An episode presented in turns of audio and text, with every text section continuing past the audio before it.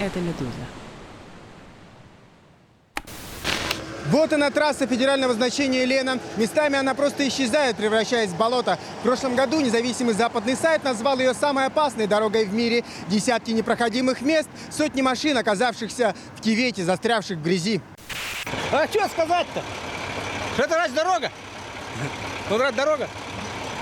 Вообще было лучше, нет, в прошлом году или что Да такая же в прошлом году была. А позапрошлом была нормально. Упадешь! Самый спокойный отрезок трассы Лена от поселка Большой Невер до Якутска по реке. Именно на пароме водители, да и пассажиры могут на один час окончательно расслабиться и отдохнуть. Этот репортаж журналисты Пятого канала снимали в Якутии 10 лет назад. За спиной корреспондента ухабы, грязь и рассерженные водители застрявших КАМАЗов. Так выглядела автотрасса Лена, дорога федерального значения, которая соединяет Якутию с Амурской областью. За прошедшие годы она все-таки изменилась. В 2013-м большая ее часть была грунтовой, а к началу 2022-го заасфальтировали почти тысячу километров дороги, а оставшиеся 200 километров были засыпаны щебенкой. В Росавтодоре обещают, что в 2024 году федеральная трасса будет заасфальтирована полностью. Впрочем, 10 лет назад планы были более амбициозными. Вместо того самого парома, на котором водители могли расслабиться и отдохнуть, планировали построить мост – он должен был соединить Якутск, расположенный на западном берегу Лены, с дальневосточными регионами и, по задумке, улучшить логистику в этой части России. Разговоры об этом велись десятилетиями, но именно в 2013-м появилась идея настоящего мегапроекта – потратить 64 миллиарда рублей, 15% из них частные деньги, и завершить строительство за 6 лет.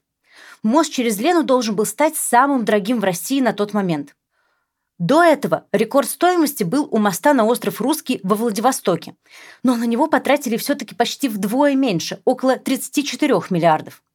Минтранс планировал привлечь к строительству иностранные компании с новейшими технологиями. Проект презентовали потенциальным инвесторам в московских пятизвездочных отелях. К началу 2014-го сформировался консорциум компаний, готовых взяться за строительство. Они даже подписали контракт с государством. Но затем Россия аннексировала Крым, и приоритеты в развитии инфраструктуры изменились. Деньги, которые должны были пойти и на строительство моста через Лену, и на ту самую трассу федерального значения, решили перенаправить на нужды Крыма. Ну а Якутии пообещали, что проект не отменен, а просто перенесен вправо. Это такой бюрократический эфемизм вроде отрицательного роста. Чтобы не говорить о затягивании сроков, чиновники обычно используют этот самый «сдвиг вправо». Дело в том, что планы госпрограмм обычно заносятся в таблицы, где каждому году соответствует отдельный столбец. Если что-то откладывается на более поздний срок, то запись в этой таблице в прямом смысле переносится правее. Мост через Лену и по сей день дрейфует все правее и правее. Сейчас уже есть новый консорциум, но и он все еще ждет бюджетных денег. В ноябре 2023 Владимир Путин распорядился построить мост к 2028 году. Кстати, проект за эти годы подорожал. Теперь строительство оценивается уже не в 64, а в 130 миллиардов рублей. Но это все же почти вдвое меньше, чем ушло на строительство моста в аннексированный Крым. История моста через Лену – один из самых наглядных примеров того, как еще до начала полномасштабной войны геополитика перечеркивала попытки какого-никакого экономического развития. При Владимире Путине мегапроекты стали важной частью экономической политики. Но что они дали российской экономике? Попробуем разобраться в сегодняшнем эпизоде.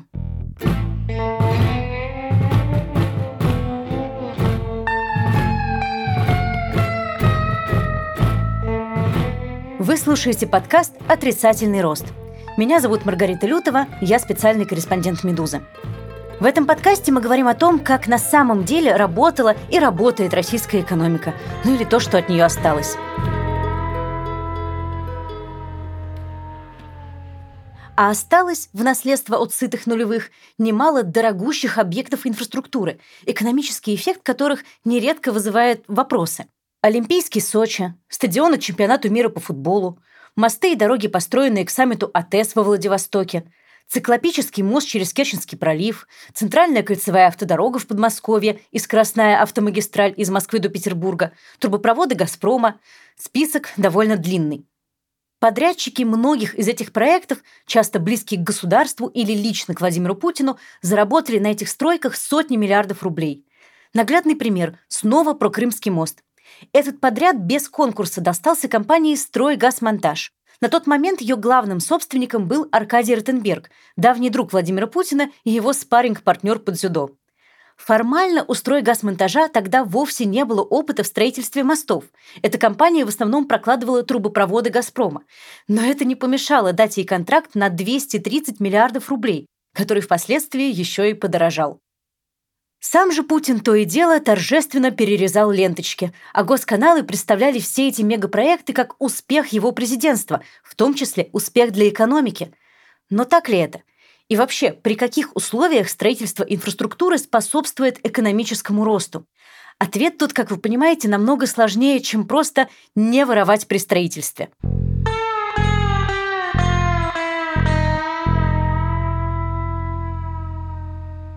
Гость этого выпуска – Рубен Яниколопов, профессор Университета Помпео Фабро в Барселоне, в недавнем прошлом ректор Российской экономической школы. Он больше известен как специалист по политэкономии, но также занимался экономикой развития и даже обучал российских чиновников, как правильно развивать инфраструктуру, исходя из лучших международных стандартов. Как раз с этих стандартов мы и начнем. Инфраструктура совсем непростая сфера даже в развитых экономиках с качественным госуправлением. Представим ситуацию. Страна без коррупции, с ответственным и профессиональным госаппаратом, который работает в интересах граждан. Что же такого государство должно сделать, чтобы его инфраструктурные проекты были эффективными? Государство, оно может быть в идеальной ситуации эффективно там, где есть какие-то провалы рынка. То есть каждый раз, когда государство говорит, давайте построю это я, то возникает вопрос, почему это не сделали уже до вас рыночные силы. И, как обычно, там есть несколько стандартных э, причин, где, где происходит провал рынка. Это, прежде всего, все, что связано с публичными благами. Типичные э, это дороги. Вот, автомобильные дороги – это типичное публичное благо, которое поэтому предоставляется прежде всего государству.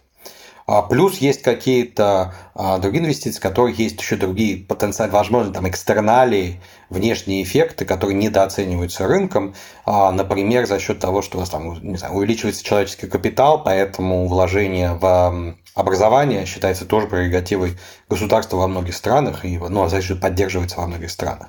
Поэтому, на самом деле, конечно же, таких э, ситуаций, они, они бывают их достаточно много, они хорошо изучены, тогда, когда государство действительно может эффективно вмешиваться. Другой вопрос, что действительно всегда надо очень... Ну, всегда должен быть такой вопрос. Вот почему именно в этом проекте должно участвовать государство, почему еще не, не сделало рынок? Где там экстернали, где признаки публичного блага? И если там действительно эти признаки есть существенные, и мы ожидаем эффекта, вот тогда этот проект действительно можно серьезно обсуждать как государственный проект. Но в реальности все это обсуждение часто сводится к одному единственному аргументу. У проекта такая долгая или такая низкая окупаемость, что он под силу только государству. По крайней мере, я видела, как такой довод не раз использовался в России. Но, кажется, так бывает во многих странах. К сожалению, он часто очень используется. А, но а, тогда как раз возникает такой вопрос. Это такой замечательный проект, почему он такой малоприбыльный? А, и на самом деле, конечно, существуют свои методы подсчета государственных проектов, cost-benefit analysis. Это такая большая дисциплина, ее изучают, где действительно пытаются оценить издержки не только финансовые, но и как бы, общественные издержки, потому что при оценке государственных проектов экстерналии же могут быть как положительными, так и отрицательными.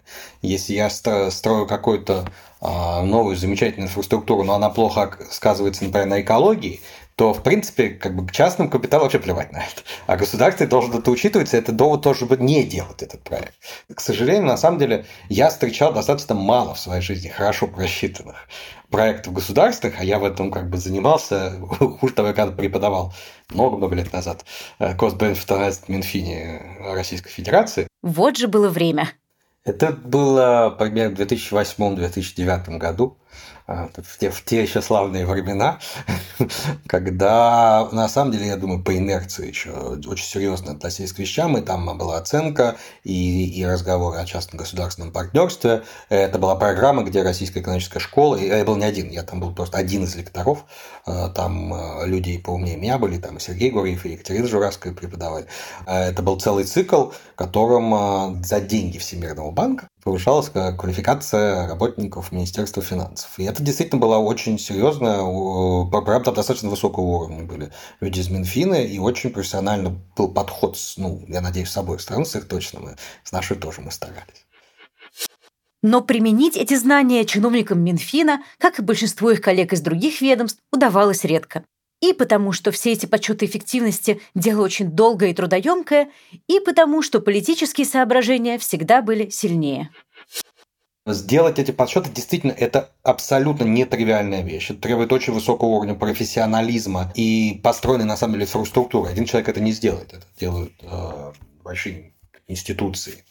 Вот пока этого нету, то вакуум заполняется какими-то политическими соображениями, а дальше, на самом деле, конечно же, появляются интересанты, которые хотят вообще предотвратить развитие этих институтов, потому что тогда их лоббистские усилия окажутся менее важными, чем нормальный такой технократический подход к подсчету выгоды предложений. Поэтому это, это связанные вещи. Вы одновременно наблюдаете то, что у вас нет хороших оценок, и то, что люди используют ну, практически политическое лоббирование для того, чтобы заместить эти хорошие оценки, объясняя, почему этот проект такой замечательный. Опять же, наглядный пример из российской практики. В 2014 году возникла идея проводить независимый аудит государственных инфраструктурных проектов. Приглашать внешних консультантов, которые бы проверяли, насколько обоснована стоимость, сопоставима ли она с похожими проектами за рубежом, какие есть технологические и экологические риски. Такой аудит должен был стать обязательным не только для проектов, которые напрямую финансировались из бюджета, но и для крупных строек государственных компаний – они сразу же стали активно сопротивляться. Объясняли, что все это затянет сроки, повлечет лишние расходы и вообще ни к чему. На одном из совещаний Михаил Абызов, который тогда был министром по вопросам открытого правительства, кстати, сейчас он в СИЗО по обвинению в растрате, неожиданно откровенно ответил на претензии госкомпаний. Мол, коллеги, вы же понимаете, что вся эта затея с аудитом возникла только потому, что правительство не способно контролировать госкомпании и их огромные траты – Повисло неловкое молчание. Но в итоге все осталось по-прежнему. Никто ничего не аудировал, и эффективность оценивалась очень условно.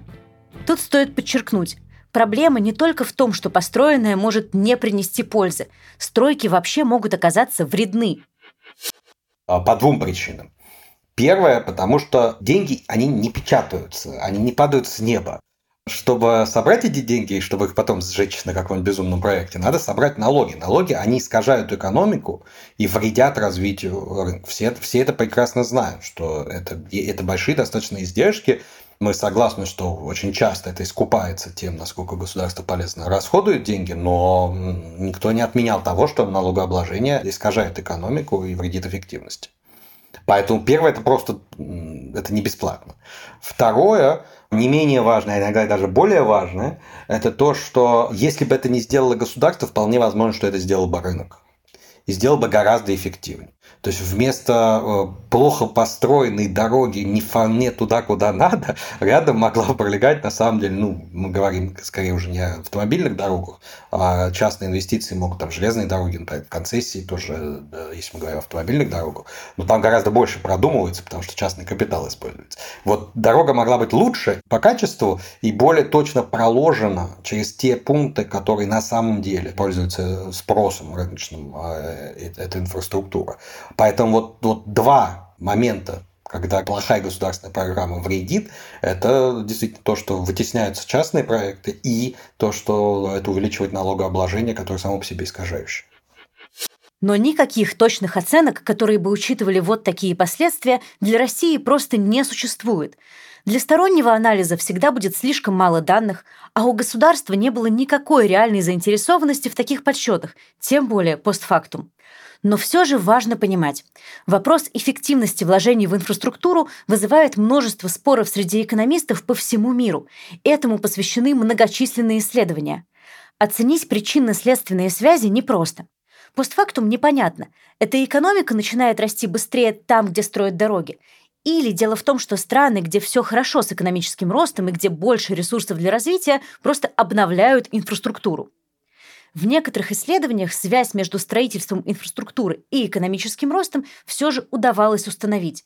Но оказывалось, что эффект в лучшем случае длился пару лет после сдачи объекта в эксплуатацию. А на горизонте в 10 лет никакой прибавки к экономическому росту инфраструктура уже не давала.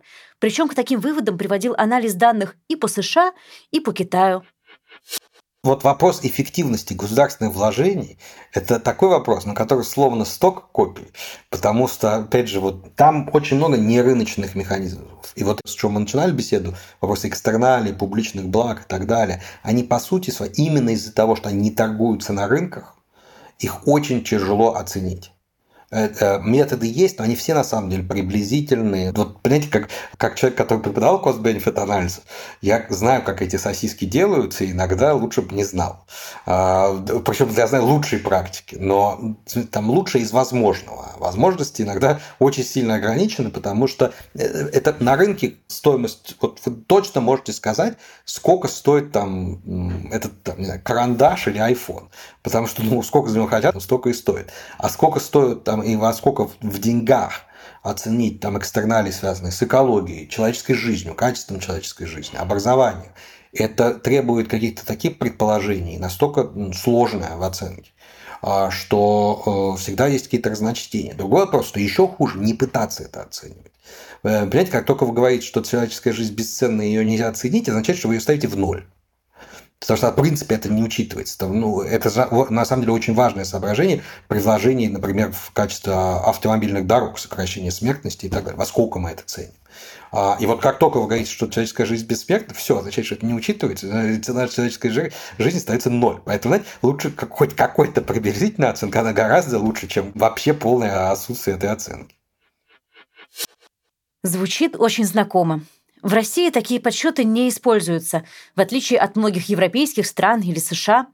Там, например, когда принимают решение о ремонте дороги, пытаются оценить, сколько жизней можно спасти, если снизить аварийность, и какова их совокупная статистическая стоимость. А потом сравнивают эту сумму с затратами на ремонт.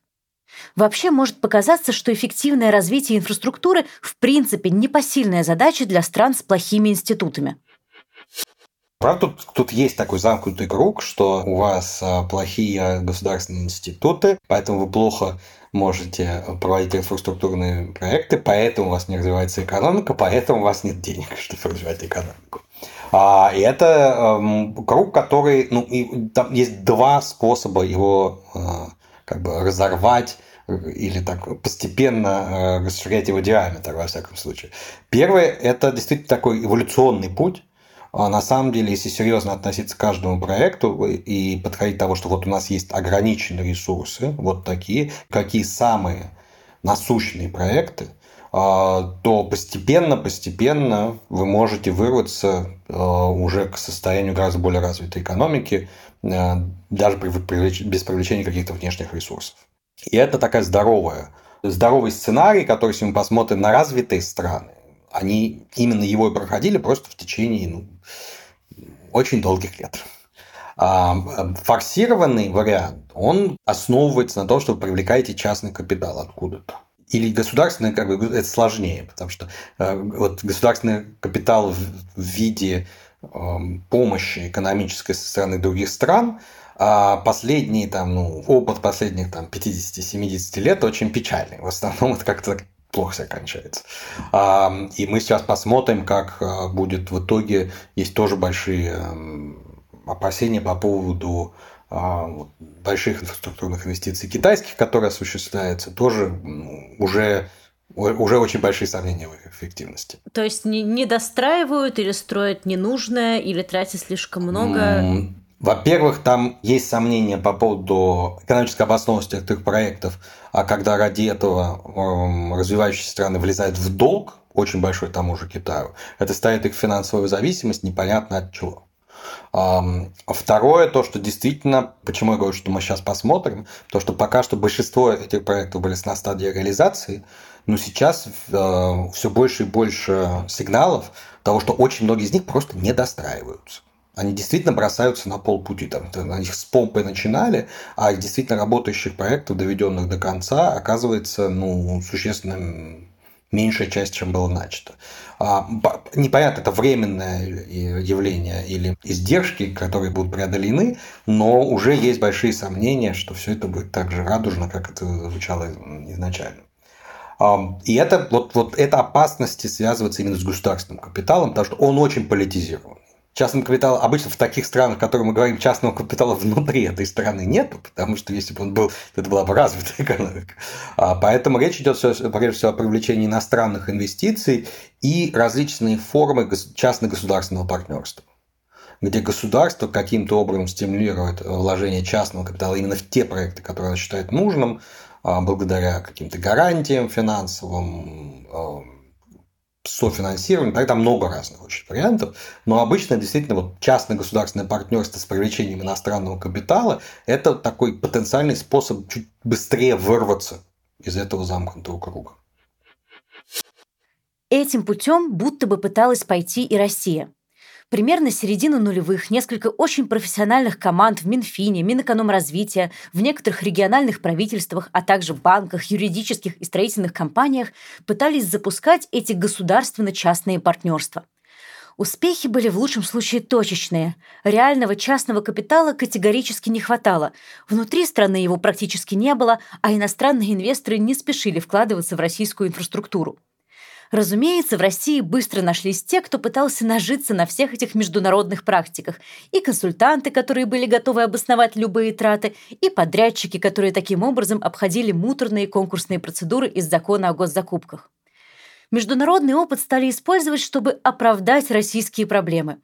Например, я не раз слышала от чиновников примерно такой аргумент. Везде в мире крупные стройки не укладываются ни в сроки, ни в изначальную смету, а от нас-то вы чего хотите? Тут, понимаете, а, очень такая тонкая грань между тем, что действительно, насколько я знаю, большая часть проектов крупных, они делаются дольше и дороже, чем должны быть. Вопрос только в том, что они все-таки делаются. А, и это дороже не там в три раза, там, а на 30%. Поэтому этот подход как бы очень такой черно-белый, либо мы все делаем идеально, либо какая разница – а, он очень хорошо покрывает все оттенки серого, которые находятся все посередине. На самом деле, конечно же, мы же вообще живем не в самом идеальном мире. А, поэтому, конечно же, в, любых, в любых странах реализация крупных проектов, она связана, там я уверен, что нет проектов вообще без коррупции крупных. Вопрос объемов и размеров. И вообще, доводится ли этот проект до конца или нет. А, и вот это вот уже гораздо более такая значимая разница между теми, ну, я опять же не хочу говорить всеми российскими проектами, но очень большой частью российских крупных проектов и э, проектами, ну, в лучших, которые лучшей практики зарубежного опыта. Вопрос, какой ценой? Это вообще очень российская такая тенденция. Гордиться достижениями, полностью игнорируя вопрос, какой ценой они были достигнуты. И проект Сочи, он вряд ли является эффективным, поэтому я не видел, я боюсь, что сложно будет достать цифры, которые позволят бы адекватно оценить его полную отдачу, потому что ну, из всего того, что мы знаем, а, вложения в этот проект были совершенно несоразмерны тому результату. Там это было много все-таки политический проект. И здесь напрашивается простой вопрос. Может быть, и вовсе не стоило все это строить? Может быть, все эти мегапроекты были совсем не нужны? Вопрос, какая была альтернатива? Ну, смотрите, это же действительно эм, одно дело, если строились день, там, деньги государственные. Государственные, на самом деле, по-хорошему всегда можно сказать, что есть гораздо лучше способы употреблять государственные деньги там у нас э, достаточно обстоятельное здравоохранение, образование и так далее, очевидно, что в лучшем из миров э, эти деньги могли бы использоваться гораздо э, полезнее. Во многих из этих проектах ситуация была немного другая. Там были, с одной стороны, частные, но не совсем добровольные инвестиции. И если смотреть уж совсем цинично с точки зрения российской экономики, альтернатива, конечно, куда же наши дорогие олигархи, я не люблю это слово, но, но уж повелось их назвать. Они а, так известны, да. Они так, да, да, да, олигархи в кавычках. российские, куда бы они э, использовали эти деньги? Если бы они, например, купили дополнительную яхту себе, ну, честно сказать, может, лучше, чтобы они Сочи там отремонтировали или мозг провели на Дальнем Востоке. Поэтому вот там сложнее оценить, потому что непонятно, учитывая там тоже наши тяжелые отношения с нашими олигархами в российской экономике. А здесь сложнее оценить, потому что действительно мы не знаем, как бы они потратили эти деньги. А вот этот популярный аргумент, э, что лучше бы строили много маленьких и недорогих а, объектов, а, чем мало, но очень ресурсоемких. Этот аргумент, я думаю, в российской реальности гораздо ближе и правильнее бьет в цель, потому что если уж мы как бы вынули деньги из кого-то и убедили их инвестировать, то не совершенно непонятно, почему идет такая концентрация в совершенно выделенных городах учитывая тот уровень географического неравенства гигантского в развитии в России. В России одна из ну, основных проблем, которую мы знаем, это чудовищное географическое неравенство. Концентрация ресурсов всех в крупных городах, ну, по сути, двух, ну, еще там перед миллионником еще перепадает. Ну, и ребятам из Москвы надо было где-то отдыхать, им еще Сочи построили. Как бы это абсолютно нездоровое ситуация. У нее много причин, и связанных, с, собственно, с государственной политикой, с э, бюджетным федерализмом, как устроено разделение налогов, так почему у регионов, собственно, нет средств чтобы развиваться а, и вкладывать в инфраструктуру. То есть, на самом деле, российские регионы, многие, они отличненько вписываются вот в этот пример недоразвитых стран, про которые мы начинали говорить. У них нет средств развивать, даже, даже у тех, которые хотят, у них нет средств развивать инфраструктуру, чтобы привлекать бизнес. А, и это очень большая проблема. А, ну, а, и, и, и нету стимулов, потому что даже если они наскребут, вложат, потом у них за срежут там, дотации и так далее. У них стимулов к развитию экономически, как мы знаем, у российских регионов достаточно мало. И поэтому вопрос направления, если уж куда-то и направлять ресурсы, какие-то инфраструктурные проекты, которые развивали большое количество не таких крупных городов и так далее, вот, ну, да, учитывая проблемы России, это звучит как более разумная идея. Если рассуждать о том, зачем на самом деле были нужны все эти большие стройки, сложно удержаться от такой гипотезы. С одной стороны, они давали нужным подрядчикам обогащаться, и чем крупнее был проект, тем больше было таких возможностей. Одновременно власти получали еще и политическую или, скажем, имиджевую выгоду. Какой-нибудь эффектный мост или сверкающий стадион – это отличная демонстрация экономической мощи страны. Это не то, что провести газ в небольшое село или отремонтировать старую школу. Нет, ну, конечно, такая гипотеза имеет право на существование, звучит логично. Я не уверен, что это единственное объяснение, совсем не уверен. Потому что во многом, конечно же, это отражение политического веса региональных элит по сравнению с федеральным центром. Несравнимая ситуация с тем, что мы наблюдали там, условно, в конце 90-х, начале 2000-х лет, где губернаторы были вообще очень серьезные личности, особенно коллективно. И с точки зрения, конечно, губернаторов, если они там представляют, например, определенную партию, понимаете, вопрос, кого вы двигаете, имидж кого? Партии или конкретных там прям федерального правительства, несколько человек там. Если вы двигаете имидж партии, которая находится у власти, то тогда оригинальные проекты могут иметь, может, и большую важность, потому что люди тоже не идиоты. Телевизионная картинка одно, а когда вы видите разрушенный мост у себя, то как бы несовпадение двух, оно может вызывать и негативные эмоции. Как бы я рад за Сочи, но у меня все плохо. Как бы что я должен теперь делать? Поэтому тут вопрос, кто должен был эти бенефиты политические э, себе брать, и мы видим, что, ну, по сути, у нас, ну, Единая Россия, как партия власти, она, ну, как институция такая достаточно размытая. А, поэтому не было цели именно партийную репутацию поднимать, а была цель поднимать там имидж узкого количества людей в федеральном центре. А, и тогда, да, тогда, конечно, надо ресурсы забирать из регионов, потому что что это они там, вот, э, вдруг у них там репутация поднимется, они еще что-то начнут права качать. Не, нечего. А здесь возникает вопрос про то, можно ли как-то оценить политический эффект всех этих строек. То есть действительно ли построенный мост увеличивает рейтинг одобрения власти или результат на выборах? Опять же, точных данных по России нет, но есть исследования по разным странам мира. Мне известны работы, которые не по развитым странам, Но по развивающимся странам там действительно видно, что там есть такой цикл, и почему это вообще можно как бы понять, что происходит, потому что там очень сильная привязка, особенно в Африке, политиков к тем регионам, откуда они пришли. Там есть региональный фаворитизм. И там завязан такой цикл, в котором приходит к власти политик из моего региона. В этих регионах видно, что начинают строить дороги, там, сады, проходы, и увеличивается поддержка еще больше этих лидеров. И когда они теряют власть, соответственно, начинается то же самое, только в другом регионе. К сожалению, там же есть и печальные примеры того абсолютно бессмысленных проектов, которые, ну, как известно, там есть для них специальное название, придумали «белые слоны». Это там шоссе, ведущее в никуда посередине там пустыни. Потому что региональный фаворитизм выражался в том, что надо было дать денег автозастройщику там, из этого региона, который, собственно говоря, все и своровал. То есть такие моменты тоже есть. Но если мы брать все-таки в целом, то, ну, то нет, мы наблюдаем, что действительно инфраструктурные проекты используются как механизм такой покупки голосов. И это работает. Из этого же, судя по всему, исходили и российские власти. Например, в середине 2010-х у многих крупных проектов был срок сдачи в начале 2018 года. И дело было не в чемпионате мира по футболу, который проводился летом, а в президентских выборах, которые проходили в марте. К выборам 2024 года никаких больших строек уже не ведется. Да и вообще, Кажется, что в стране, которая движется в сторону мобилизационной экономики, развитие инфраструктуры и мегапроекты – это уже вопрос прошлого. По крайней мере, на международно признанной территории России. Ну, совсем вопрос прошлого, я думаю, действительно, это, это слишком опасно даже политически просто.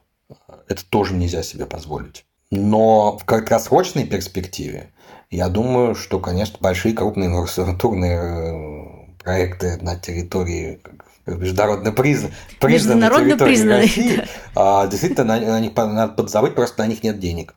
А, на них нет денег, потому что ну, мы все видим, какой э, дефицит государственного бюджета, и это надо э, каким-то образом закрывать, не только как бы частично, да, это можно увеличивать доходы за счет там, госдолга, закрывать а, фонда национального благосостояния, но на самом деле, конечно же, расходы тоже приходится резать. И первыми расходами всегда идут те расходы, которые связаны с инвестициями.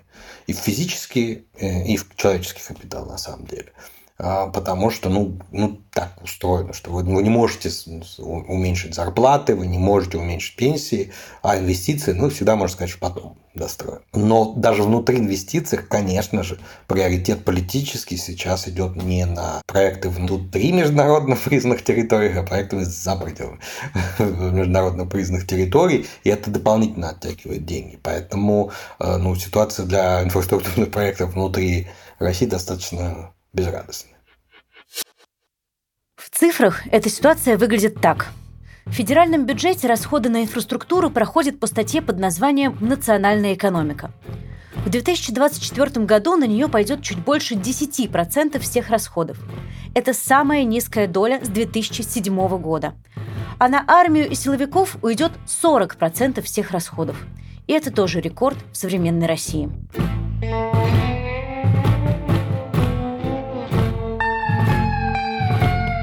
Вы слушали подкаст «Медузы. Отрицательный рост». О том, на чем держится российская экономика, ну или то, что от нее осталось. С вами была Маргарита Лютова. Чтобы не пропустить свежие выпуски, подписывайтесь на нас там, где вы слушаете подкасты.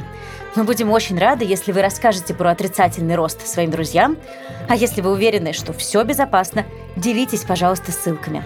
Если у вас есть вопросы или замечания, пишите нам на адрес подкаст собака медуза.io.